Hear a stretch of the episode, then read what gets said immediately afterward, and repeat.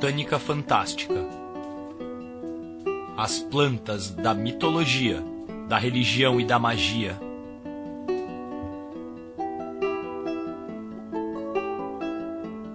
Aos xamãs e pajés, magos, sacerdotes e ocultistas, pais de santo e curandeiros. As mães de santo, rezadeiras e benzedeiras.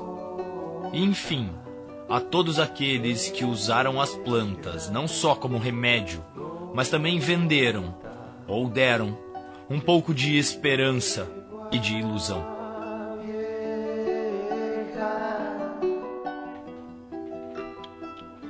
Arruda. A grande fama da arruda, desde a mais remota antiguidade, é a de planta mágica ajudava a prender os amantes para sempre e a restituir os amores perdidos. Gregos e romanos consideravam a arruda útil não só contra enfermidades, como para proteger contra o sobrenatural e até evitar maus negócios. Em Roma, as matronas andavam sempre com um ramo de arruda na mão, como defesa contra moléstias contagiosas e propiciatórias na realização de desejos. Nem sempre, porém era um talismã. Jogar alguém contra folhas de arruda significava fazer-lhe algo muito desagradável. Sobre os poderes mágicos da planta, um velho provérbio italiano assegura que a arruda acaba com todos os males.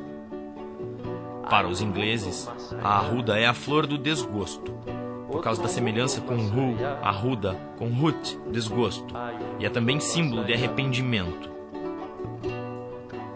No Hamlet de Shakespeare, há uma cena em que Ofélia entra estranhamente enfeitada com flores e palhas.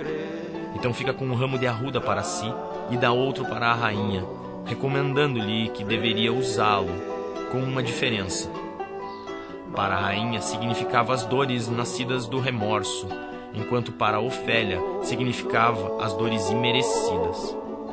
E era a arruda a erva sagrada dos domingos, porque a planta costumava ser dada com vinho aos possessos.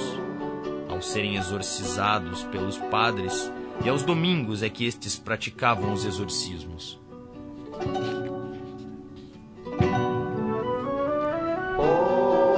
A arruda, pelo seu poder de expulsar o demônio, era a erva do perdão.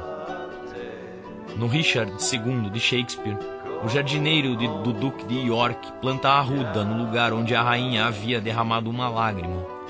E era a amarga erva do perdão, também da tristeza, e ali ficaria para sempre em memória da pranteada rainha. No Brasil, Debré já assinalava o prestígio da erva de arruda na capital da colônia,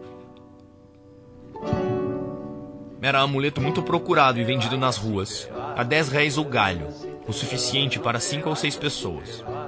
As mulheres usavam um galhinho da planta no turbante, nos cabelos, atrás da orelha e até mesmo nas narinas. Este prestígio da arruda continua até hoje. É planta sagrada nos terreiros das religiões afro-brasileiras. Erva mágica e exorcista dos catimbós, ao lado do pinhão roxo, do seu caule são confeccionadas figas protetoras, e um galho de arruda é escudo contra o mal olhado, para raio de feitiços e influências maléficas. Antena captadora de boa sorte.